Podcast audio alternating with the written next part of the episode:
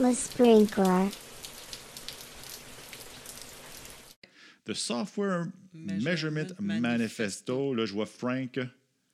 Frank Vogelsang, Oui, qui était connais. le chair de Cosmic. Donc, c'est mon collègue néerlandais.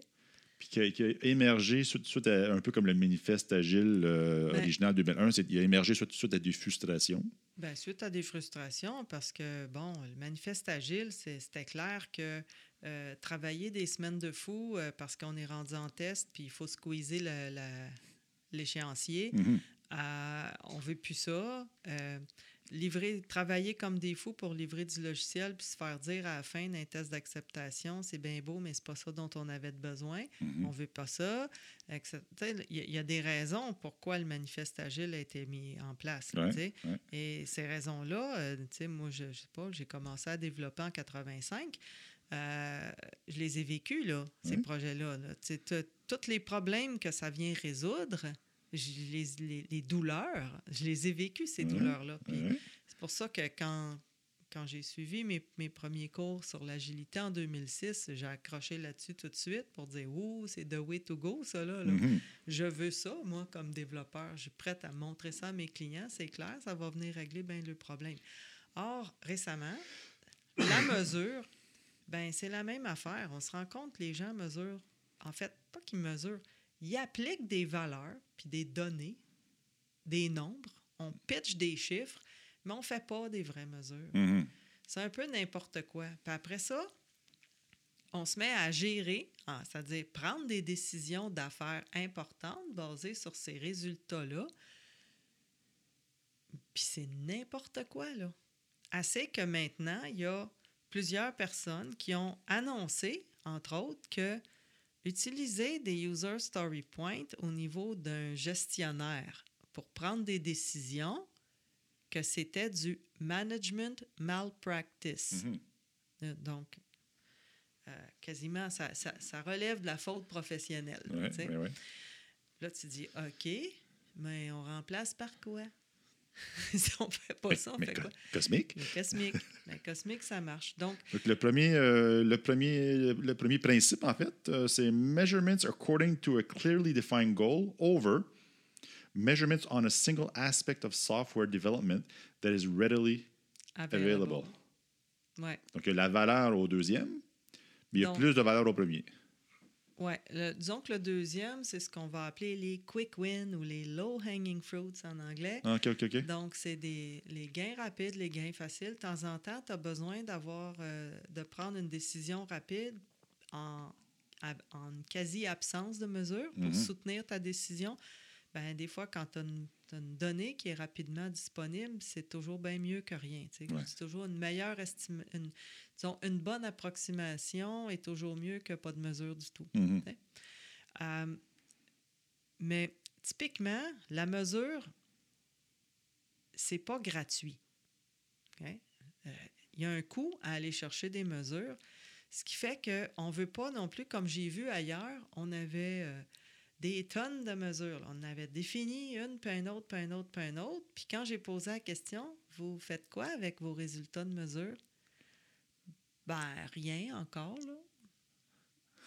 Donc, moi, ce que ça me dit, c'est qu'on a gaspillé du temps à prendre, définir et prendre des mesures, puis d'accumuler résultats pour rien faire. Pour moi, c'est de l'inventaire, c'est donc du gaspillage. Mais oui, voilà. On n'a pas besoin de ça. Ce qui fait que la bonne pratique, c'est de dire, OK, j'ai un objectif d'affaires, objectif qui peut être aussi simple que j'ai un projet à développer, puis je veux avoir, je veux alimenter ma décision de go-no-go.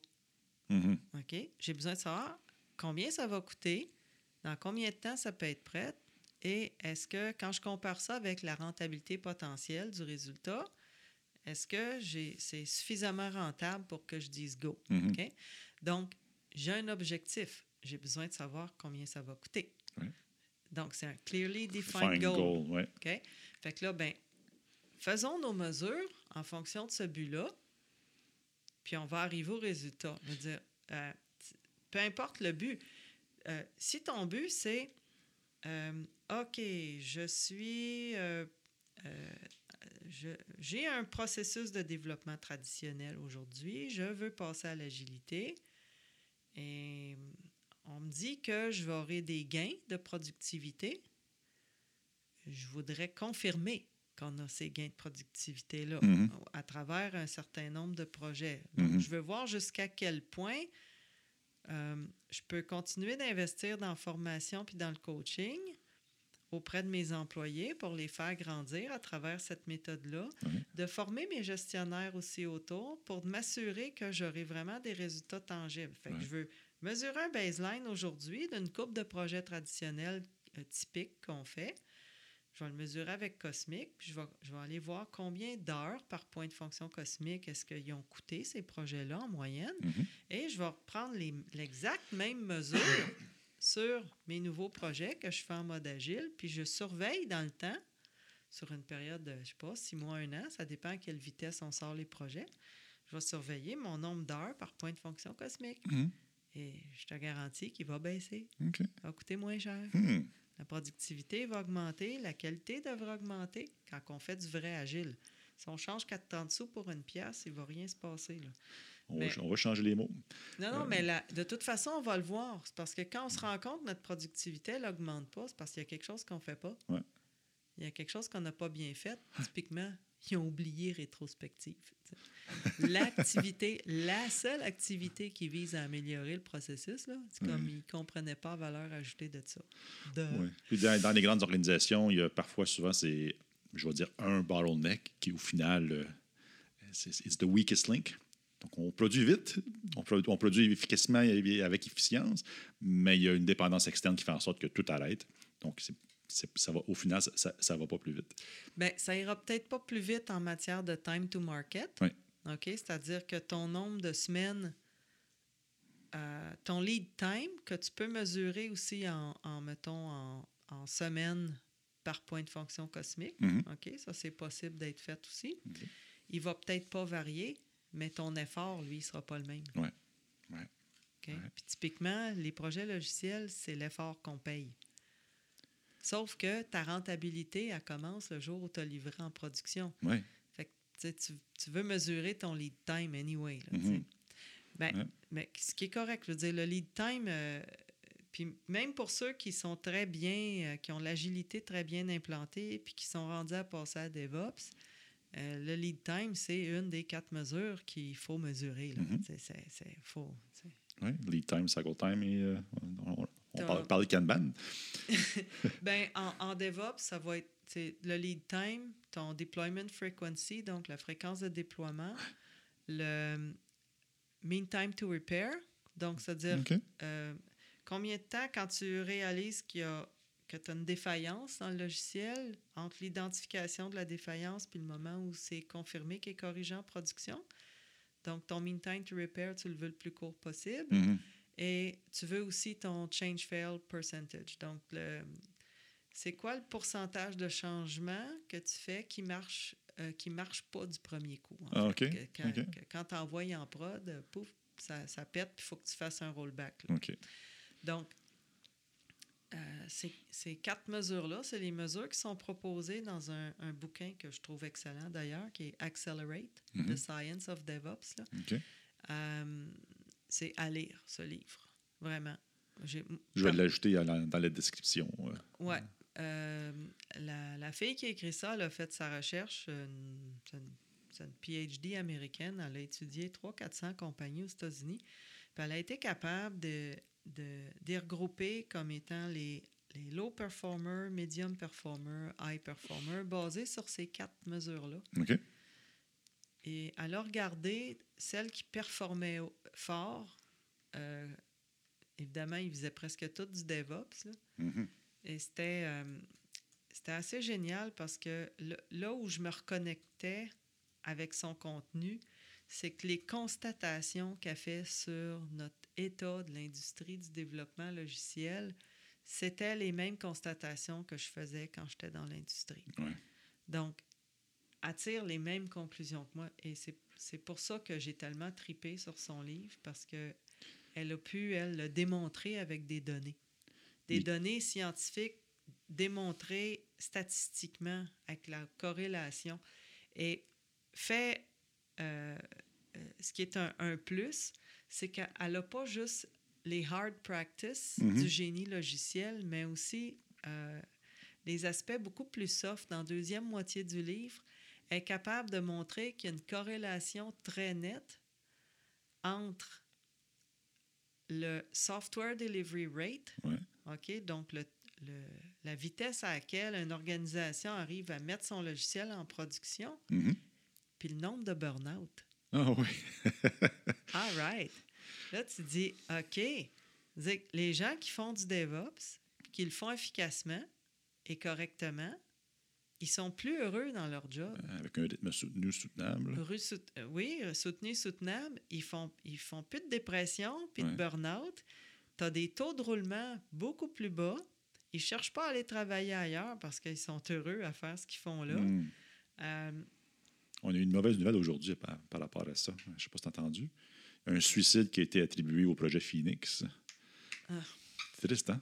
Mon Seigneur. oui, surtout que euh, c'est, on s'entend, c'est pas réellement un problème logiciel. Mhm. C'est un problème de gestion. Ouais. Ils ont fait des conneries sur ce projet, mais, mais ça, ça a été, ça a été géré en amateur. Là. Il va sûrement avoir un livre un jour. Oui, il va falloir. Il faut, faut qu'il trouve un autre nom que le Phoenix Project, mais Ouais. Qu'il y a d'autres choses? Ouais, le livre, c'est de Nicole, euh, Nicole Fors- Forsgren. Forsgren. Et So, Jess Jess Hubble et Jean Kim. Kim. Quand même bien coté, euh, quasiment 5 étoiles. Donc, euh, t'es pas tout seul à l'aimer. Non, vraiment, j'ai. euh, Je vais l'ajouter à ma pile. euh, Il n'y a pas beaucoup de livres qui captent mon attention à un point où je dévore les chapitres un après l'autre. Mhm. Mais celui-là, euh, celui-là a vraiment attiré mon attention et j'étais ravie de ma lecture. Parlons du prochain, le fun, voir où ça nous mène. Oui. Measurements based on existing process attributes over measurements based on data collected only for measurement purposes. Purposes. Ton inventaire de tantôt, ça? Oui, Ouais. c'est qu'on mesure parce qu'on nous a demandé de mesurer. On a répondu au critère 8, done. Oui. Mais euh, ce qu'on veut, c'est de mesurer les attributs du processus. Donc, en mesure du logiciel, il faut faire attention à ne pas tenter de mesurer, entre autres, des performances individuelles. Mhm. J'ai longuement argumenté qu'un vice-président technologie un jour d'une compagnie de télécom, euh, parce qu'il dit oui, mais nos téléphonistes, euh, on, les, on, et- et- on mesure leur performance individuelle. Je dis oui, mais vos développeurs logiciels, ils ne travaillent pas tout seuls. Mhm. Ils travaillent en équipe. Fait qu'à la place, mesurer la performance de l'équipe. Fait du sens, hein? Ben oui, parce que j'ai dit sinon, vous allez juste driver des comportements individualistes. Mhm. Vous voulez pas ça? C'est écrit dans vos valeurs que vous favorisez le travail d'équipe. Mais la feuille est un peu jaune. hein? Elle a jauni avec le temps. Oui, peut-être, mais il a, il a fini par comprendre que c'était la bonne chose à faire. Puis j'ai dit, ben pourquoi vous êtes intéressé de mesurer les performances des individus? Ben, je veux détecter s'ils ont des besoins en formation. Ben, j'ai dit, pourquoi vous ne posez juste pas la question à la Mhm. place? Dans Ouais. le- le- instaurer un, un système de revue 360 degrés, puis poser-leur la question, quelles Ouais. seraient les formations que j'aurais de besoin pour rendre mon travail plus efficace? Mhm. Ils vont vous le dire. Ouais. Bien plus simple que de tenter de les juger puis de driver toutes sortes de comportements malsains. Au mieux que ça, c'est ses collègues dans son équipe vont lui dire Hmm, Tu penses que tu serais dû aller suivre une formation de X Ça va nous aider. Aussi. Hein? Donc, le, le gestionnaire n'a rien à faire, juste à coacher l'équipe. C'est pas Ouais, mais fantastique. c'est sûr que quand, quand tu fais une évaluation 360, tu as toujours l'aspect où tu t'auto-évalues aussi, tu sais, puis, puis c'est correct, tu vas chercher l'opinion de tes collègues. Mhm. Mais en même temps, quand ça vient de toi, c'est toujours mieux accepté. Ouais, ouais. Ouais. Ce, ce principe euh, vient me chercher. Oui. Measurements of value delivered to customer, measuring impact over measured on quantity of software. Mhm. Je pense que ça, ça- c'est self- c'est self-explanatory. Mesure Euh, l'impact, mesure pas juste le logiciel que tu as produit. Oui, exactement. Tu sais, souvent, en Agile, euh, on se pète les bretelles, puis on a un principe Agile dans le manifeste qui dit qu'on on, on veut livrer de la valeur euh, euh, Au client au rapidement. client rapidement, sou- puis souvent. Ouais. OK? Est le premier principe. Oui, c'est le premier principe. Puis c'est c'est assez de base. Mais connais-tu beaucoup de PO, toi, qui l'annoncent leur valeur d'affaires, puis qui en Mhm. mesurent, puis qui en font le suivi par après? C'est c'est plus c'est en- c'est encore l'exception. C'est l'exception. Ouais. Donc, ils ont peu ou pas de moyens de mesurer la valeur d'affaires. Mhm. Donc, fait, il- il est temps qu'ils aillent se faire former. Juste, Ouais. juste se faire coacher. Et être ouvert à la valeur de d'identifier une valeur d'affaires. Oui. Il existe plusieurs méthodes pour ça. Mhm. Évidemment, il n'y a pas. euh, puis il y a, puis il y a des. des, euh, entre autres, quand on utilise la technique du sunset graph, Ouais. c'est ce que ça nous force à faire sans quantifier cette valeur d'affaires-là. Mhm. c'est au moins d'être capable de- d'identifier parmi les éléments du carnet de produits lesquels sont essentiels parce qu'ils ont une plus grande valeur d'affaires pour nous. Intrinsèquement, ils le savent, ils n'ont juste pas les techniques pour la quantifier. Soit. Puis après ça, tu as celles qui sont importantes puis celles qui sont souhaitables. Mhm. Bien, déjà là, de dire, j'aurais catégorisé chacun de mes éléments de carnet en essentiel, important, souhaitable, c'est en soi une mesure Mhm. de la valeur d'affaires. C'en est une. Mhm. Ce qu'on appelle un mode. OK? Sur, Ouais. sur des échelles de mesure. Ouais, ouais. C'est pas, une- c'est pas une mesure euh, absolue. Mhm. tu sais. Donc, euh, c'est pas une mesure de type ratio. Ce qu'on appelle, c'est vraiment une catégorie. Ouais. OK? Donc, on met des quantités dans des catégories, puis c'est déjà un minimum, mais ça peut aider. Mhm. Fait que quelqu'un qui a aucune, aucune formation sur comment je m'y prends pour calculer la valeur d'affaires d'un élément de carnet, ben au moins, il me colle une étiquette. Mhm. Essentiel, important, souhaitable, ça sera déjà ça. Ouais. En fait, ça me fait penser, euh, parce que même la valeur d'affaires, euh, c'est une hypothèse. On ne sait pas que c'est vraiment ça que ça Ça vaut. reste une hypothèse. Et j'ai l'impression qu'il y a peut-être plus loin, ça va en parler. Measure, measure the value of, of what is delivered to the customer. Mhm. Euh, en fait, c'est pas l'impact. C'est simplement ce que j'ai mis en, produ- en production. Ouais. Euh, la vraie valeur, c'est l'utilité de ce qu'on a mis en production. C'est c'est ce qu'on devrait mesurer. Et non pas ce qui était euh, delivered to the customer. Ben, je ne dis pas de ne pas, de pas le mesurer, ça. C'est important par- aussi, mais c'est pas complet. C'est pas complet. C'est la, la valeur de ce qu'on a livré, c'est ce que c'est supposé rapporter. Puis, il y y a très peu d'industries, euh, de domaines d'affaires où ça se fait, mais entre autres, les fabricants de téléphones cellulaires, Mhm. eux autres, ils le font. Chaque nouveau feature, Ouais. ils savent que s'ils ajoutent ça dans le prochain téléphone, combien ça va leur apporter, leur apporter parce qu'ils savent qu'ils vont passer en avant de leur compétition ou ils savent que s'ils n'ont pas ça, ils vont perdre des ventes. Hein? C'est automatisé en plus. Et ils, ils les quantifient Ouais. en dollars ou en, en unités monétaires. Donc, oui. Euh, Ben, J'aime bien celle-là. Euh, objective, standard and comparable measurement methods, Methods. over subjective. Technology Dependent Measurement. Je dis parce que c'est drôle, parce que c'est c'est vrai. C'est très- on voit beaucoup Ben, de, de- Ben, tu sais, si, si on te pose la question, ce logiciel-là, il est gros comment? Puis tu réponds, c'est Il est gros. 25 000 lignes de code en JavaScript, puis plus 10 000 lignes en SP.NET. Euh, de. Ben, c'est pas portable, désolé. Ouais. Bon. Alors que Cosmic, peu importe, euh, peu importe la technologie, des, un mouvement de données, c'est un mouvement de données. C'est découplé de la, de la techno. Complètement. Estimate based on measurements over estimate by analogy or, or Or opinion. c'est bon. Uh-huh. Ah, ben, Ben, c'est ben, là, c'est là qu'on voit que ben, les user story points, ça tombe dans le deuxième cas, alors qu'une mesure avec Cosmic, avec modèle d'estimation puis de productivité, ça tombe dans le premier. On pourra en parler longtemps. Um, Estimates based on objective and standardized measurements over locally defined measurements that, are, that have only value for the teams or, Or individuals. Hmm. Ouais, ça me fait peur, ça me fait peur, celle-là. Com- Combien de fois qu'on voit des gens qui veulent standardiser les story points d'une équipe à l'autre, puis je le dis, Non, c'est Pourquoi? peine perdue. pourquoi tu fais. Non. c'est absolument peine perdue d'essayer de normaliser des user story points. Tu n'as aucun critère, tu peux, tu peux pas, c'est trop, c'est nettement trop subjectif. Ouais, c'est une appréciation. Ben oui. Hum, hum. Puis Mais ça, par contre, cosmique, c'est d'autres choses. On n'est plus, on est plus, on est plus dans l'appréciation. Ça là. va être typique d'un gestionnaire qui est affamé de mesures solides pour Oui. prendre des décisions, pour Mhm. baquer ses décisions. Les pauvres, ils n'ont rien à se mettre sous la dent. Mhm. Et puis ils savent pas que ça existe. C'est ça le, le défi, là. C'est c'est de leur faire connaître que ça existe. Or, des méthodes comme Cosmic, c'est développé dans des facultés de sciences euh, ou des écoles d'ingénierie euh, ou d'ingénierie logicielle, puis c'est pas suffisamment transporté dans des écoles de sciences de gestion. T'sais?